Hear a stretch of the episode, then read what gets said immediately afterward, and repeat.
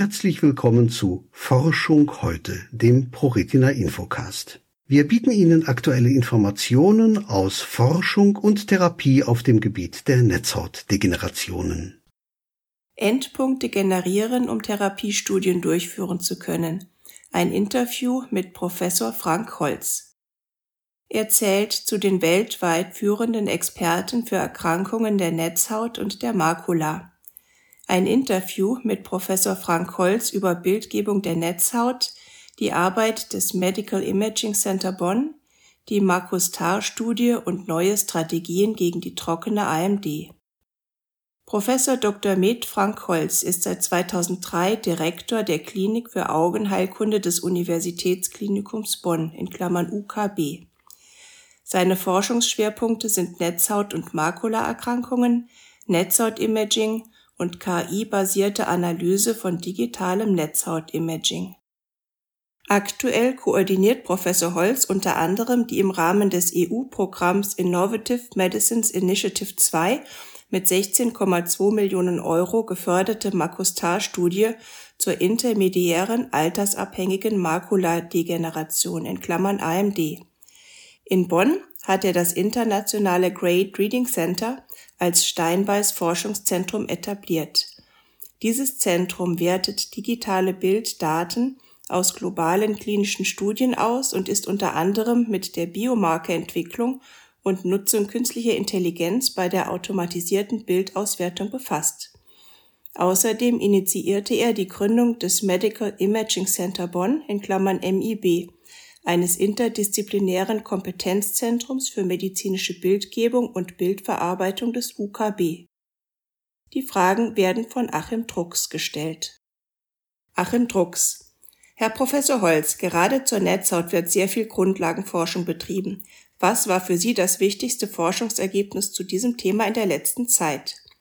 Professor Dr. Frank Holz die Netzhautforschung ist sehr breit gefächert. Es gibt bei ganz unterschiedlichen Indikationen und Krankheitsentitäten Fortschritte.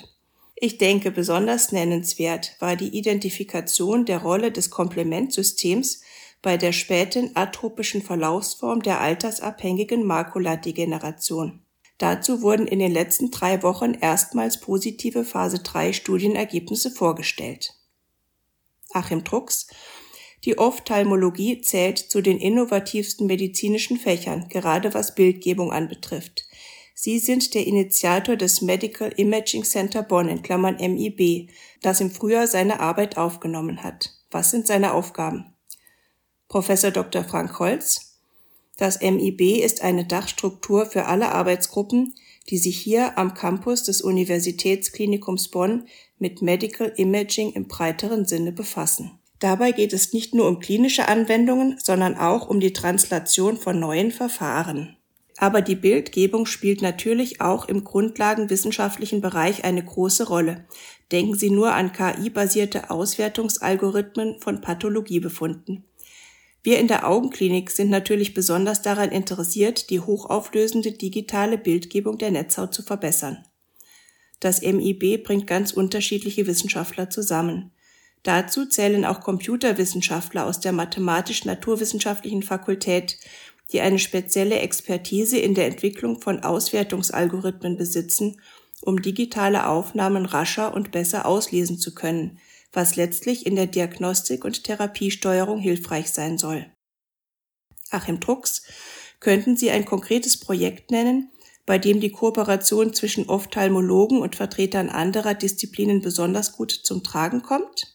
Professor Dr. Frank Holz, da gibt es eine ganze Reihe von Beispielen. So haben wir den Input von Mathematikern und Computerwissenschaftlern, die mit der Augenklinik kooperieren, bei einem Projekt, in dem wir bestimmte Ausprägungsformen der altersabhängigen Makuladegeneration aus Volumenscans der optischen Kohärenztomographie quasi automatisiert quantifizieren und bestimmen.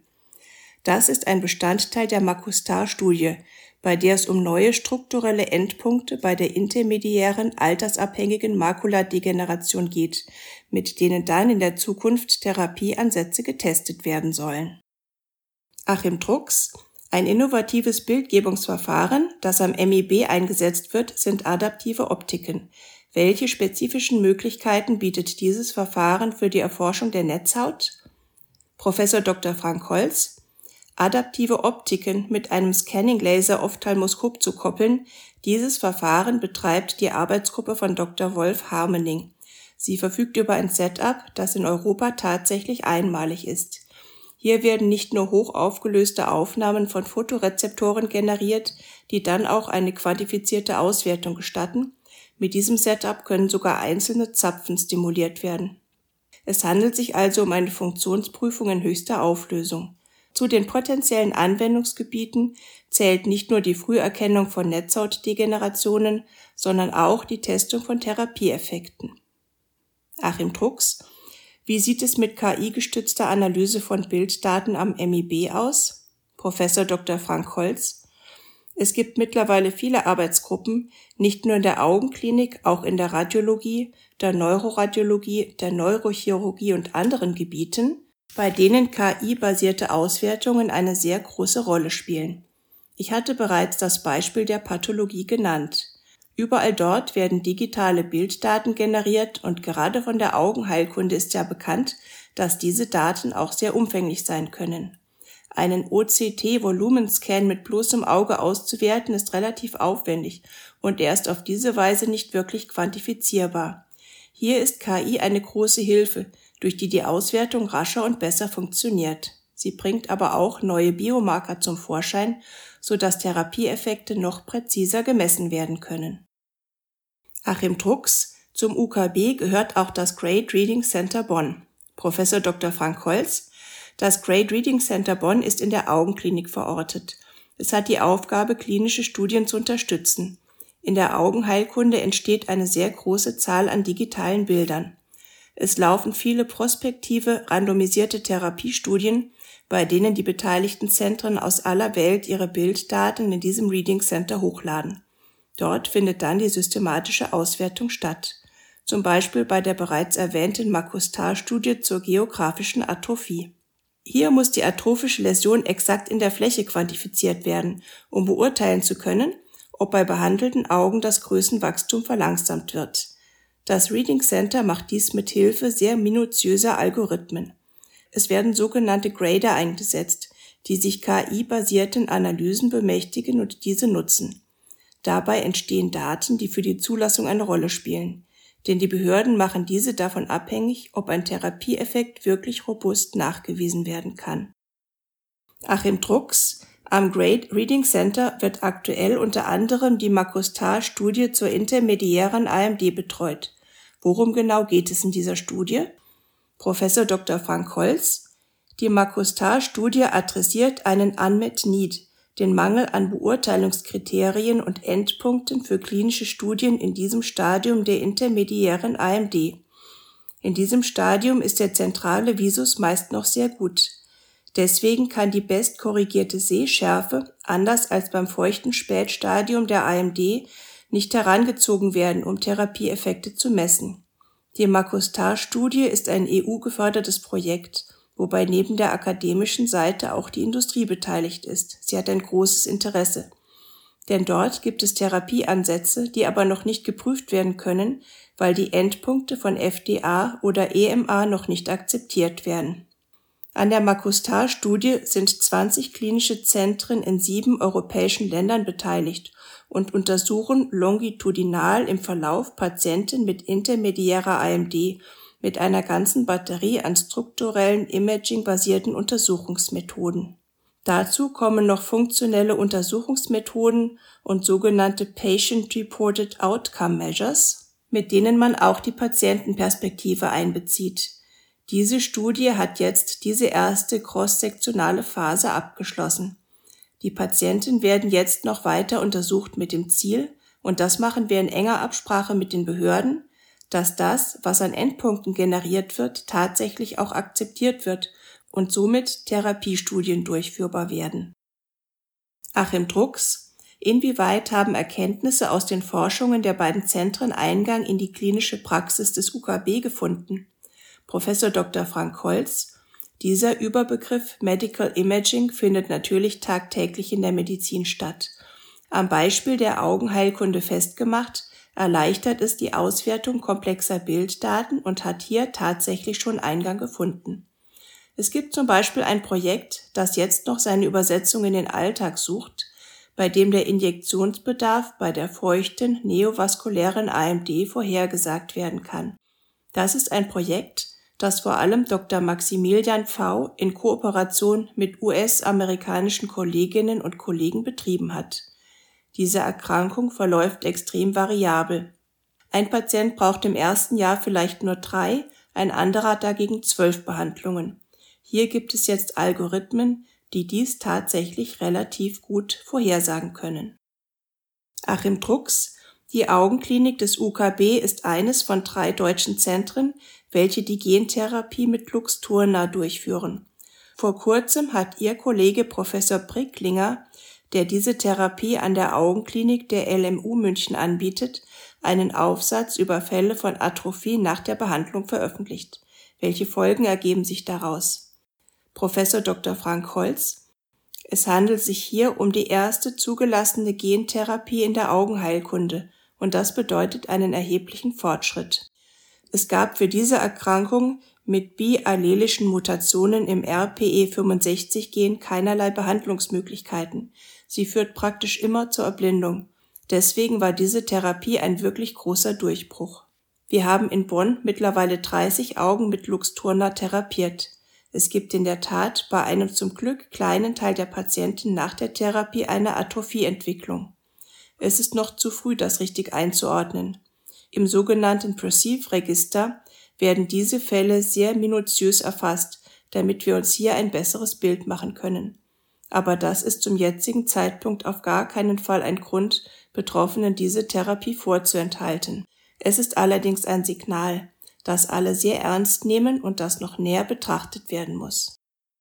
Achim Drucks ein weiteres Feld der regenerativen Medizin, zu dem an der Augenklinik des UKB geforscht wird, sind Stammzellen.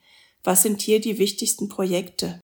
Professor Dr. Frank Holz in der Augenklinik des UKB versuchen wir, patienteneigene Zellen, sogenannte induzierte pluripotente Stammzellen, so umzuprogrammieren, dass sie sich zu retinalen Pigmentepithelzellen oder gar zu Photorezeptoren entwickeln. Daran arbeitet die Forschungsgruppe von Professor Volker Buskamp. Das ist im Moment noch nicht spruchreif, um in die klinische Anwendung zu gehen, aber gerade bei Erkrankungen, bei denen diese Zellen komplett zugrunde gegangen sind, ist es natürlich ein rationaler Ansatz, der Netzhaut wieder funktionstüchtige Zellen zur Verfügung zu stellen.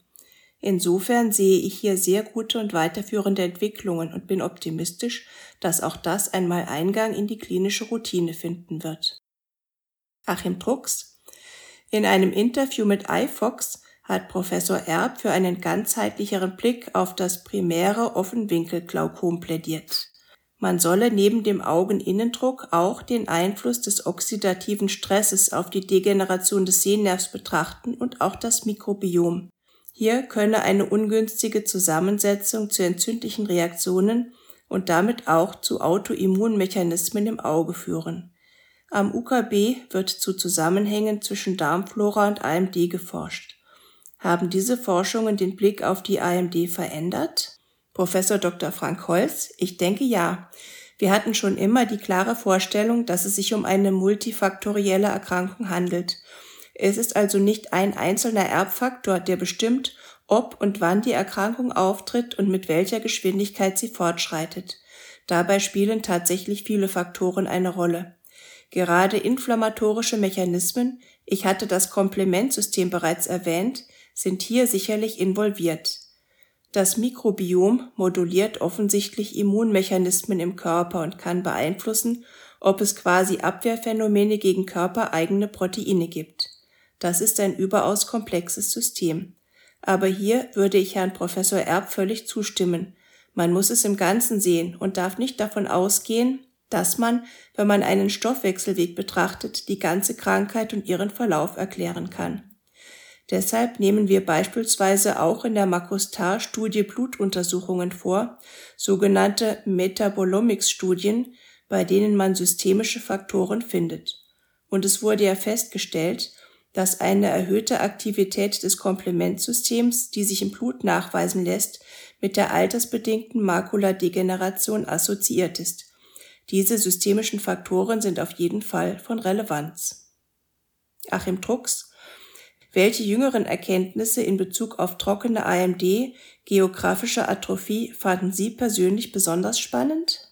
Professor Dr. Frank Holz Besonders spannend auf diesem Feld der geografischen Atrophie, also der atrophischen Spätform der AMD, ist sicherlich, dass uns jetzt, wie gesagt, innerhalb weniger Wochen zwei unterschiedliche Phase 3 Studien vorliegen, die positive Ergebnisse geliefert haben. Das gab es bislang noch nicht. Alle anderen Studien sind gescheitert und haben ihre primären Endpunkte nicht erreicht. Jetzt gibt es einen C3 und einen C5-Inhibitor, die ähnliche Effektgrößen zeigen. Das Therapieziel ist dabei allerdings noch etwas bescheiden. Es geht um eine Verlangsamung des Fortschreitens, nicht um eine Verbesserung des Sehens wie bei der feuchten AMD. Aber ich denke, analog hierzu ist das Glaukom zu sehen, wo es ja auch um eine Verlangsamung der Progression und nicht um eine Heilung oder eine Verbesserung geht. Die Ergebnisse der Phase 3 Studien werden jetzt an die Behörden gehen und es wird eine Zulassung angestrebt. Das könnte den Alltag der Ophthalmologie erheblich beeinflussen. Denn diese Therapien werden ein- bzw. zweimonatlich verabreicht und es gibt kein PRN und kein Treat and Extend Schema, bei denen man längere Injektionsintervalle zulassen könnte. Das wird also eine Mammutaufgabe. Aber ich denke, es ist von erheblicher Bedeutung, dass dieser Schritt gegangen wird. Dass es erstmals überhaupt eine Therapiemöglichkeit gibt, wird sicherlich viele bereits laufende Entwicklungen beschleunigen und voranbringen. Mehr Informationen und Unterstützung bei Netzhautdegenerationen finden Sie auf www.pro-retina.de.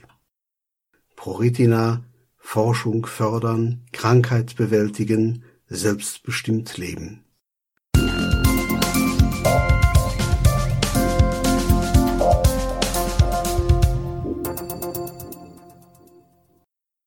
Es folgt ein kurzer Sponsorenhinweis der Firma Okovision GmbH. Die Diagnose Retinitis pigmentosa und der fortschreitende Verlust der Sehfähigkeit verändern alles. Wir bei Okovision möchten, dass Ihr Gesichtsfeld erhalten bleibt. Dafür haben wir die Okostim-Therapie entwickelt und in klinischen Studien getestet. Erfahren Sie mehr auf unserer Website www.okovision.de. Hier noch ein Hinweis unseres Förderers. Televortrag zum nicht 24 Stunden Schlafwachsyndrom Non-24. Sie sind blind ohne Lichtwahrnehmung, fühlen Sie sich oft nicht leistungsfähig und haben Probleme, sich zu konzentrieren, haben Sie Schwierigkeiten nachts zu schlafen und sind tagsüber häufig sehr müde. Non-24 ist eine regelmäßig wiederkehrende Schlafwachrhythmusstörung, die bei völlig blinden Menschen sehr häufig auftritt. Mehr Informationen zu diesem Themenbereich erhalten Sie in einem Televortrag, für den Sie sich bequem von zu Hause aus einwählen können. Details zu Terminen und Anmeldungen finden Sie auf der folgenden Internetseite www.non-24.de